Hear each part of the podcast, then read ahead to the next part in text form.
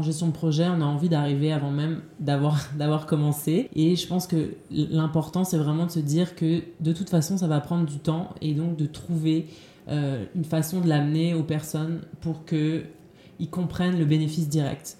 Bienvenue à Contrôle, le podcast des architectes du web d'Adviso. Mon nom est James Forbes, je suis gestionnaire de campagne numérique. Et moi, Francis Devoix, stratège en médias numériques. C'est quoi Contrôleur, James? C'est des faits, des opinions, des discussions avec des spécialistes pour tout savoir sur le marketing numérique d'aujourd'hui et de demain. Parce que votre avenir, c'est notre présent.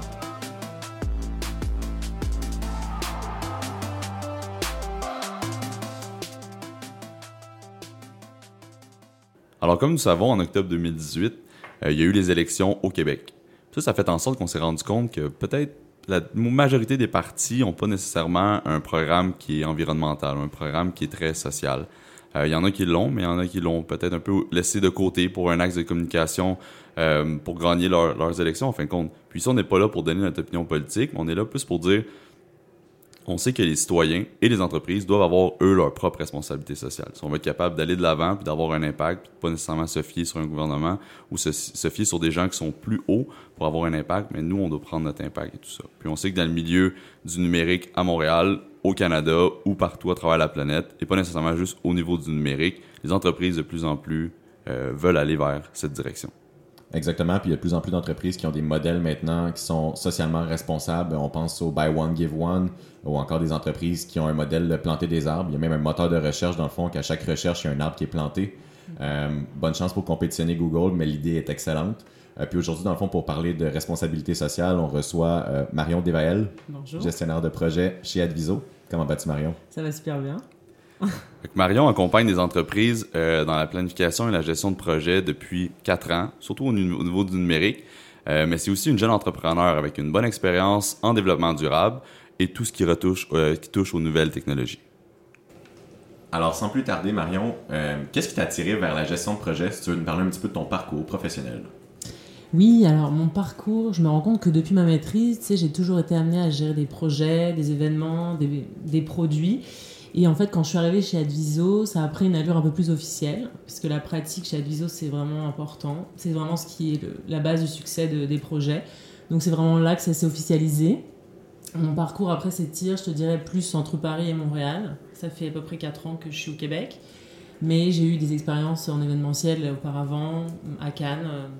J'organisais des, des festivals, etc. Et puis j'aime euh, bah, j'aime gérer des projets qui sont assez différents. Je suis vraiment dans le numérique depuis 4 ans. Et chez Adviso, je te dirais que mon, mon, portefeuille de clients est assez varié. J'aime les voir évoluer euh, et puis surtout accompagner mes clients vers de plus grosses opportunités. Est-ce que tu aimes les projets avec des clients uniques ou tu aimes mieux euh, toucher à différents projets et puis voir différentes vues d'entreprise? je te dirais que ce qui est intéressant en gestion de projet, c'est surtout bah, que chaque projet évidemment est super varié et différent, et puis que le, les enjeux à chaque fois peuvent varier selon, euh, selon évidemment les budgets, selon les personnes. Mais ce qui est intéressant, c'est la variété. Moi, j'aime vraiment euh, avoir un portefeuille varié, je te dirais. Intéressant. Puis, euh, est-ce que tu as des leaders d'opinion que tu respectes, soit au niveau de la gestion de projet, au niveau du numérique, ou sinon des leaders dans d'autres industries que peut-être tu nous ferais découvrir aujourd'hui? Bah, je pense que vous connaissez David, euh, Suzuki, euh, qui n'est pas la compagnie d'auto, je précise, c'est vraiment la fondation David Suzuki. Euh, pourquoi je parle de, cette, association? Ben, Je pense que c'est vraiment l'impact qu'il a au niveau des villes, des océans, pour tout ce qu'il fait pour l'environnement à l'échelle nationale et locale. Et puis en termes de aussi leader d'opinion plus politique, une femme qui s'appelle Christiane Taubira, c'est euh, l'ancienne garde des Sceaux, ministre de la Justice de la France. Et bon, pourquoi j'en parle? Parce que je la trouve vraiment inspirante, tout ce qu'elle a fait euh, bah, pour, pour le mariage pour tous, évidemment. Et puis également pour la position de la femme en France en politique. Je pense qu'elle a, elle a vraiment fait bouger les choses. je pense que c'est très inspirant. Est-ce qu'il y a un projet qui t'a marqué, ça peut être au courant des 5-10 dernières années, ou que tu aurais aimé gérer, avoir les mains mises sur ce projet? Euh, le, projet, le projet Ocean Cleanup, je ne sais pas si vous en avez entendu parler. Oh c'est, oui. c'est, euh, c'est un projet assez fou. C'est un adolescent néerlandais de 18 ans qui a créé, en fait, euh, bah, à la base, c'est, quand même quelque chose de, d'assez simple, mais assez énorme à, à réaliser. C'est concrètement en fait une barrière flottante de 600 mètres de long, 3 mètres de large, de profondeur, qui bouge en fait avec le courant et qui permet de ramasser le plastique en mer. Dit comme ça, ça a l'air facile, mais c'est euh, assez énorme et il a, il a vraiment réussi à convaincre euh, les investisseurs. Il a lancé son entreprise et en 5 ans, donc le projet a pour ambition d'éliminer 50% des déchets plastiques en mer. Donc c'est un, un super beau défi. Euh, donc on peut pas passer à côté. C'est sûr que je peux pas ne pas en parler.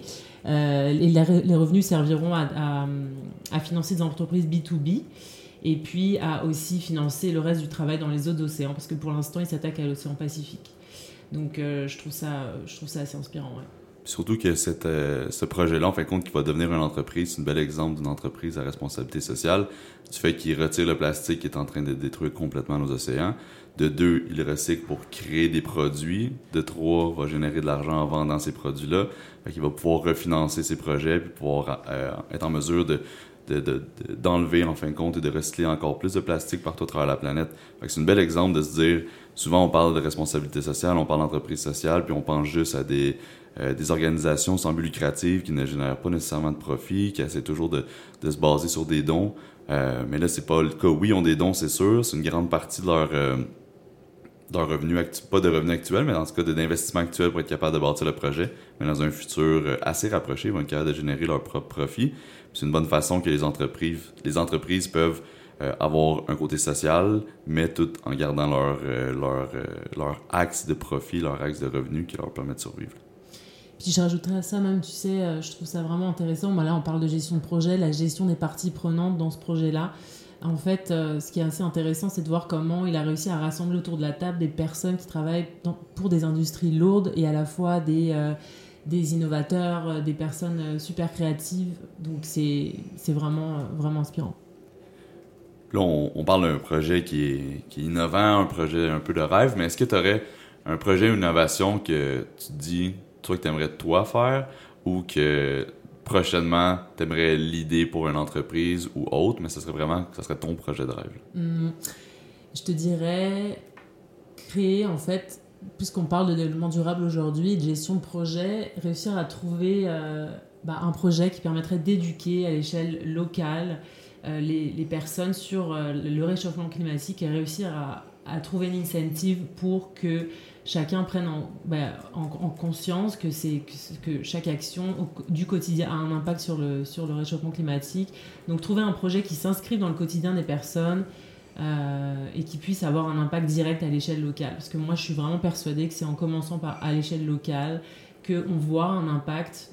Parce que c'est vrai que sur des trop gros projets... Euh, sur des, euh, sur des continents, des pays, c'est difficile de, de, voir vraiment le résultat, mais à l'échelle de quartier, par exemple, on a vraiment des, résultats notables. Donc je te dirais, ce serait vraiment euh, trouver cette incentive-là pour que les gens euh, ben, prennent des actions au quotidien. au courant des dernières années, euh, à travers les différents projets dans lesquels tu as œuvré, est-ce qu'il y a des problématiques ou des enjeux en fait, quel serait celui qui t'a le plus challengé? Ben, je te dirais mon projet d'entrepreneuriat. James l'a introduit, euh, introduit tout à l'heure, mais c'est vrai que j'ai lancé en fait euh, mon application mobile euh, il y a trois ans maintenant. Ça a duré, ça a duré deux ans. Le but c'était de lutter contre le gaspillage alimentaire. Donc en fait très simplement, quand tu ouvres l'application, ça te géolocalise, ça te dit à 500 mètres, 300 mètres, t'as telle épicerie qui fait moins 50% sur ses croissants par exemple, sur ses bananes parce qu'il va les perdre, etc.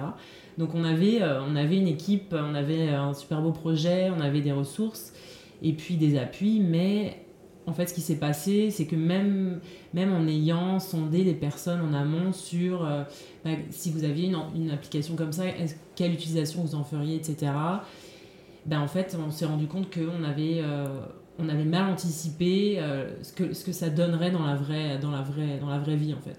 Et on a eu des difficultés pour convertir en fait nos utilisateurs. Et ça, ça a été, euh, ça, ça a été un défi malgré, euh, malgré voilà, un projet qu'on avait euh, quand même bien préparé. On a, eu, on, a eu des, on a eu des défis, donc je te dirais, si c'était à refaire, une meilleure préparation des risques. et ça, je le comprends encore mieux en travaillant chez Adviso et en parlant de gestion des risques au quotidien. voilà, c'est quelque, chose que, quelque chose que je referais de cette façon-là.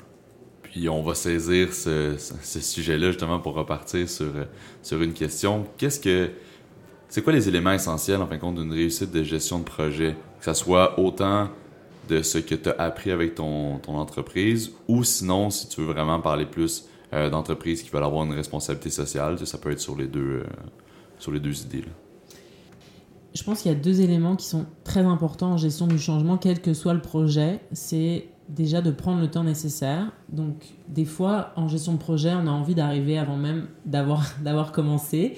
Et je pense que l'important, c'est vraiment de se dire que de toute façon, ça va prendre du temps et donc de trouver euh, une façon de l'amener aux personnes pour qu'ils comprennent le bénéfice direct. Et donc ça, ça, il faut sonder les gens, il faut leur parler. Le deuxième point important, c'est vraiment que le changement vient d'en haut. Ça, c'est mon avis, mais je pense que pour toute bonne gestion du changement, il faut que la direction soit convaincue que ces changements ont un impact positif sur l'entreprise. Parce qu'en étant convaincus, forcément, ils arriveront à convaincre les pouvoirs décisionnels en dessous et le reste se fera de façon latérale après avec les employés. Pourquoi je parle de ça C'est parce que en, gestion de projet, il y a toujours euh, des, imprévus, des, choses qu'on aura, des problèmes qu'on va devoir, qu'on va devoir rencontrer. Et en fait, si à chaque fois qu'il y a des problèmes, des changements, on doit reconvaincre la direction, etc., ça ne fonctionnera jamais. Donc ici, histoire de prendre un petit exemple qui parle, qui parle, qui parle à tout le monde et qui soit concret aussi pour, pour Adviso, parce qu'on est là aussi pour, pour faire rayonner, rayonner Adviso, c'est le déménagement. Alors, ça paraît anodin, mais on, a quand même, euh, on est quand même bientôt 90 dans l'entreprise. Et puis, ça a quand même été un, projet euh, qui, s'est étendu sur plus d'un an et demi, je dirais un an, un an et demi.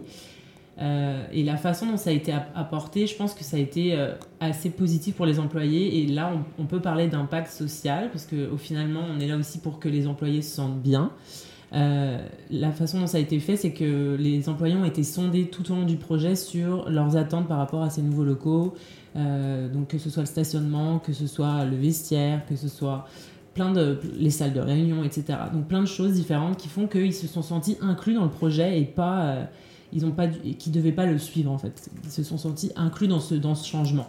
Et c'est ça et c'est ça rejoint mon idée de prendre le temps de discuter des évolutions, etc., etc.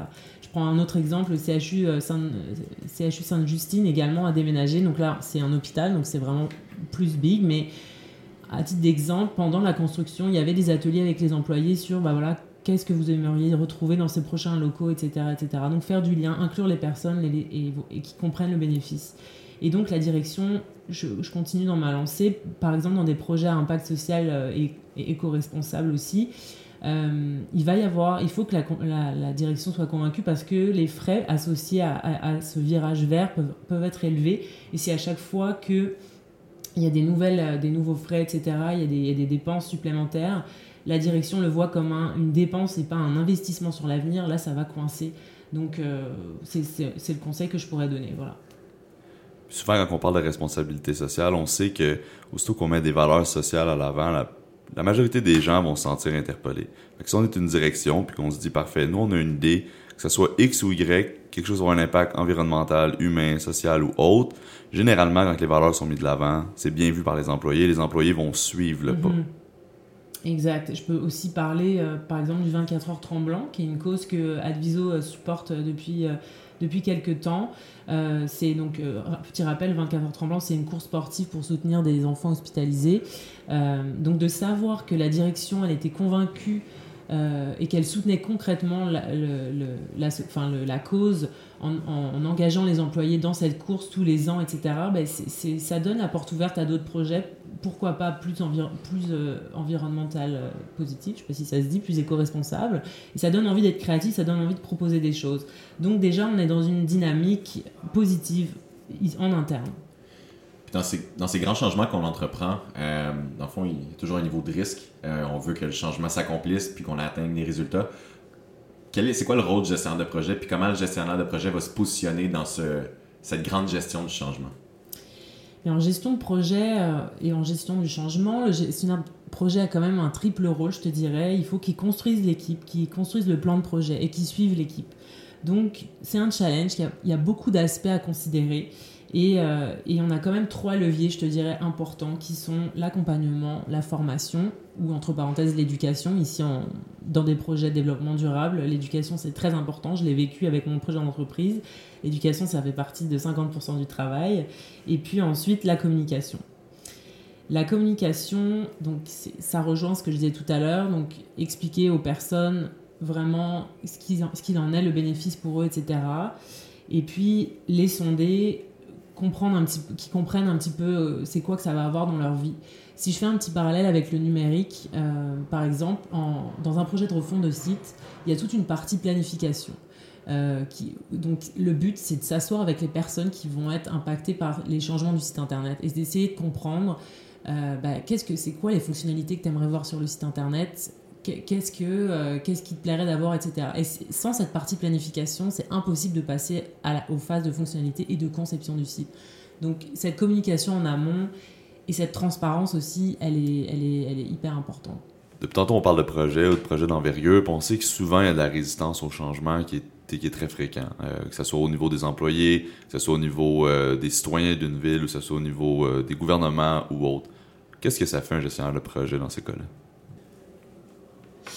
Mais je te dirais qu'au lieu de lutter contre la résistance au changement, il faudrait plus l'avoir comme une façon de comprendre ce qui pose problème. Donc se demander, par exemple, dans le cas de, dans le cas d'une entreprise, les employés, est-ce qu'ils ont vraiment été consultés dans ces, dans ces, dans ces, dans ces, dans ces changements euh, Qu'est-ce qui manque pour, que, pour arriver à les, à les, satisfaire en fait?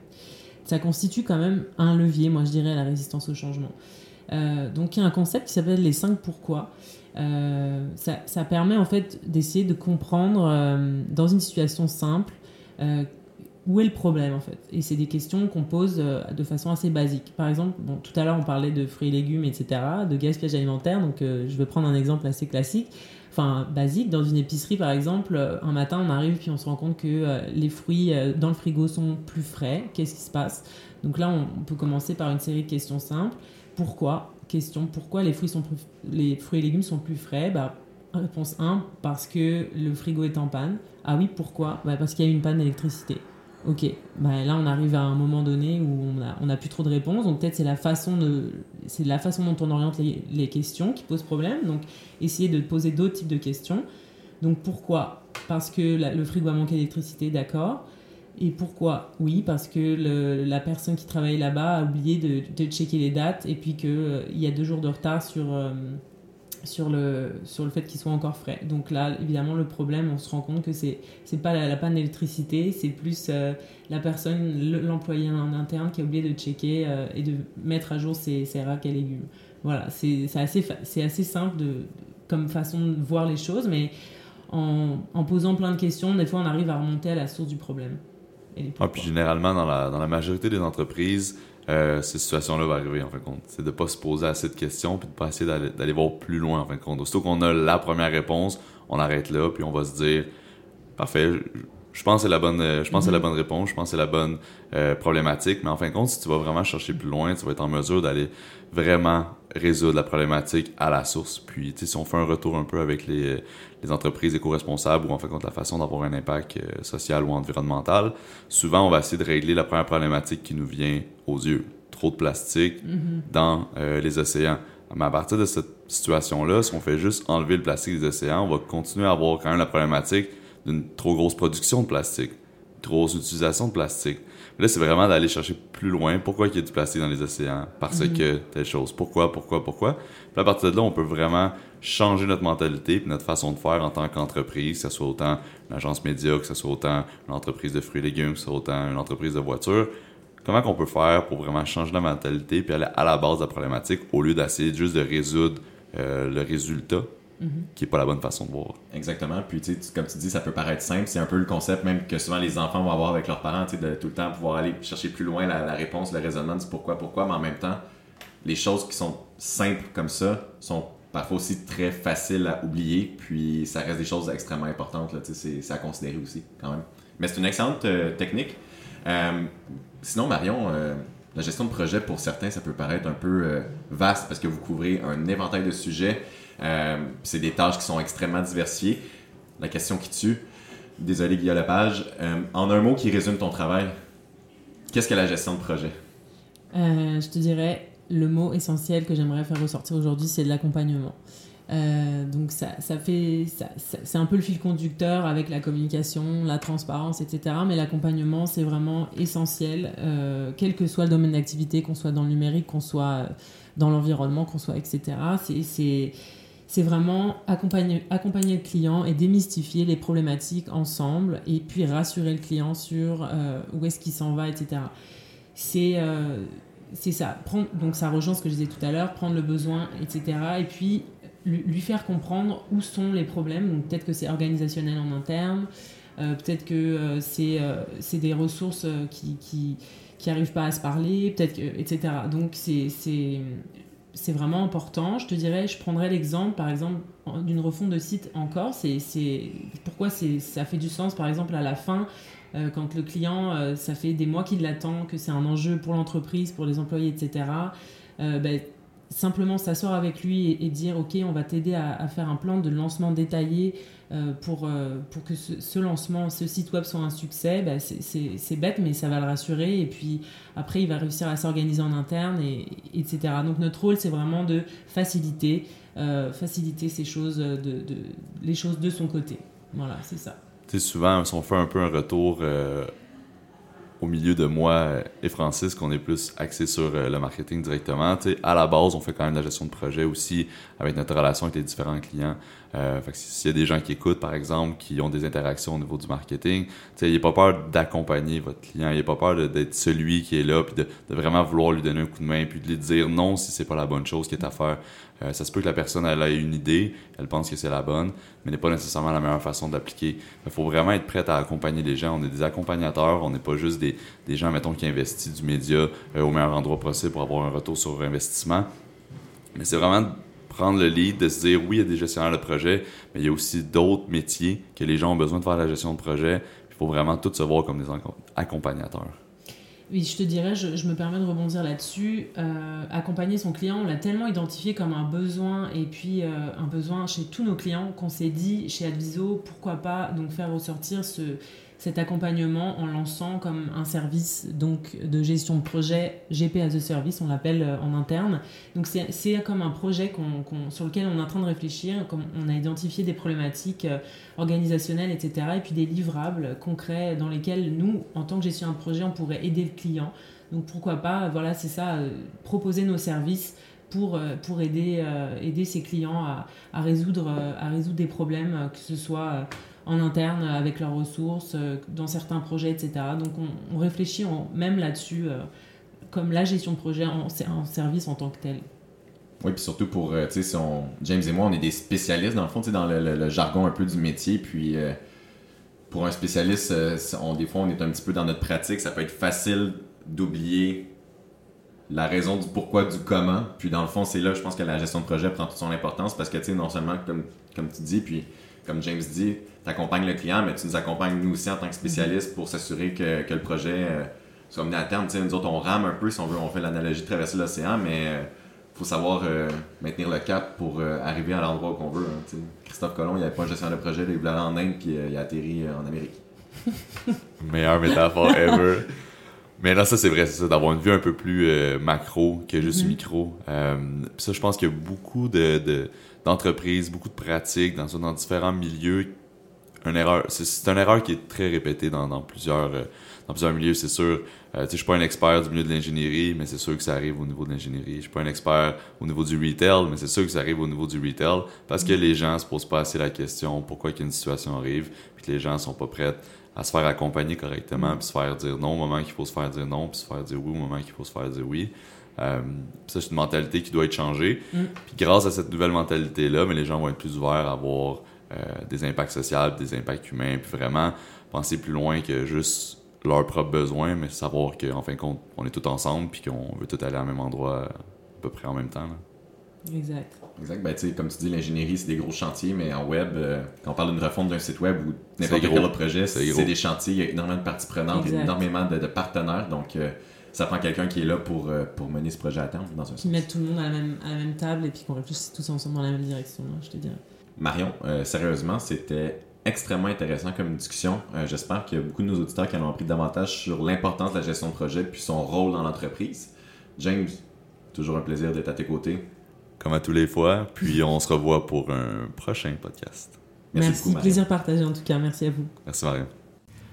S'il y a des sujets sur lesquels vous aimeriez nous entendre, faites-nous en part dès aujourd'hui.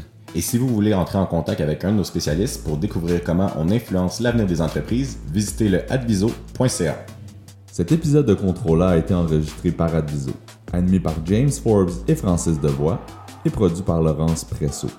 Un merci particulier à notre artiste musical, JD Leblanc de Haymakers. À bientôt.